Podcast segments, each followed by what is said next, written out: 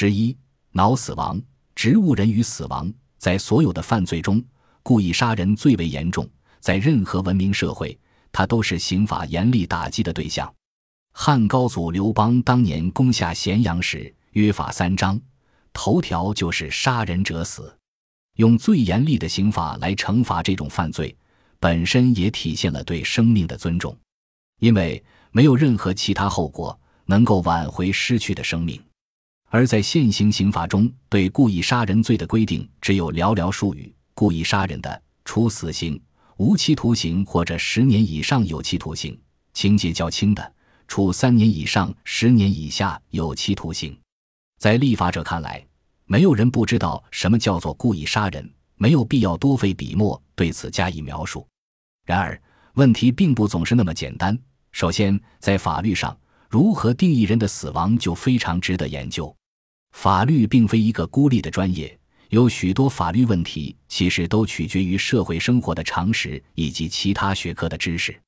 比如，张三故意伤害李四，导致李四丧失部分脑功能，成为植物人。这算死亡吗？应当判张三故意杀人吗？这就涉及了法律中的综合判定说。关于死亡，其实，在法律中没有明确的定义，但在刑法理论中采取了医学上关于死亡的标准，也就是综合判定说。具体的解释是以心跳停止、呼吸停止和瞳孔反射消失三个要素结合起来判定人是否死亡。之所以采用综合判定的标准。主要是这符合大多数人通常对于死亡的理解。如果一个人心跳没了，但呼吸还有，很难让人相信他就真的离开人世了。而在医学上，心跳停止、呼吸停止和瞳孔反射消失三种要素其实也互相依存。只要一种机能不可逆转的停止，其他两种机能也会在几分钟内就停止。有趣的是，目前在医学上。死亡并不是一个最终的结果，而是分为三档。第一档就是脑死亡，但脑死亡后还可能存在心跳。第二档是临床死亡，也就是生物体的心脏停止跳动，但这也不是彻底的死亡。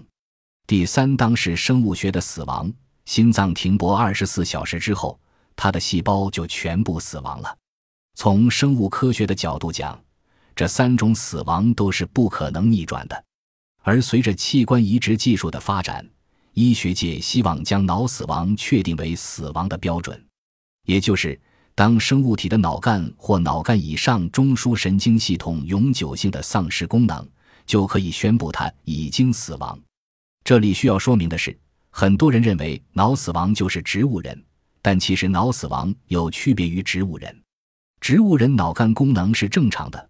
昏迷只是由于大脑皮层受到严重损害或处于突然抑制态状，病人可以有自主呼吸、心跳和脑干反应，而脑死亡则无自主呼吸，是永久不可逆性的。因此，对于植物人，通常不需要呼吸机的维持，家属可以把患者带回家自行照顾；但脑死亡患者必须靠呼吸机来维持活着的假象，所以植物人有苏醒过来的可能。但脑死亡从死里复活的可能性很小，即使在医学界已经开始制定了有关脑死亡的行业标准，当前全球范围内也已有八十余个国家的医疗机构均承认了脑死亡标准，但在我国法律中依然没有以脑死亡为法律判断死亡的标准。法律是为了解决社会问题的，因此它不仅仅是一个专业判断，还必须考虑到社会生活的常情常理。如果按照医疗机构的相关定义，患者脑死亡后，心脏等主要器官仍然在跳动。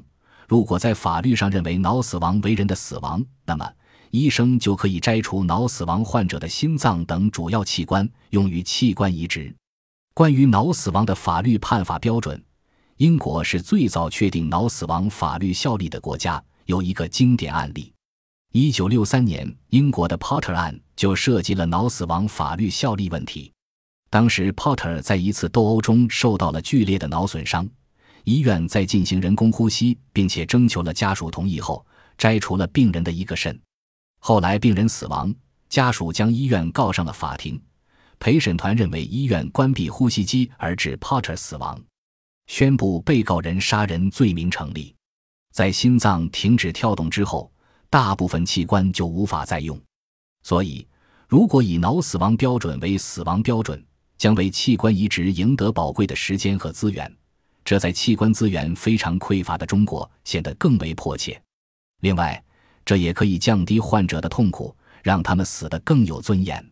因为当病人进入脑死亡之后，有很多医院进行的治疗其实只具有安慰意义。总之，用脑死亡标准取代传统的死亡标准，具有一定的社会意义和医学价值。当然，关于脑死亡的这种说法也有很多反对的声音，比如有些人认为，脑死亡的概念建立在器官移植的基础上，有悖于人道主义原则。婴儿时是无意识的，宣布婴儿的死亡是不是需要另立法规等等。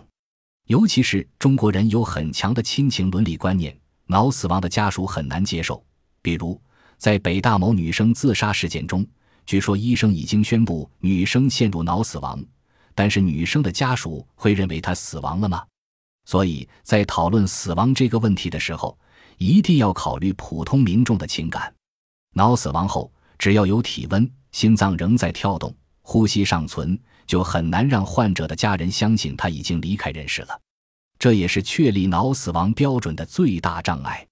另外，各国脑死亡的标准也不太统一，我国还没有出台足够科学严谨的脑死亡标准。比如，福建省就发生过在宣布患者脑死亡六十小时后，患者居然奇迹般存活的例子。所以在司法实践中，还是按照民众所理解的死亡标准来认定死亡。也就是刚才说的综合判定，说心跳停止、呼吸停止和瞳孔反射消失，这其实也是法律对社会生活情感的一种尊重。法律在本质上是为了解决社会问题，它绝不能高高在上，无视民众的道德情感。虽然从功利的角度采取脑死亡说可以缓解器官匮乏问题，但是这种只注重功利却忽视道义的立场，显然不太合理。而且，在当前医患关系紧张的背景下，也很难让患者家属接受。也许他们会起疑：会不会为了摘取器官而故意的宣布未死的患者进入了脑死亡状态呢？日本等东亚国家为了协调社会矛盾与医学移植的需要，提出了心脏死亡和脑死亡并列的死亡标准。原则上还是以心脏死亡作为死亡标准。但是允许患者本人或者患者家属选择脑死亡标准。如果患者本人或者家属同意，医生就可以以脑死亡作为死亡标准。作为患者，你会愿意同意脑死亡标准，并签署意见书同意捐献器官吗？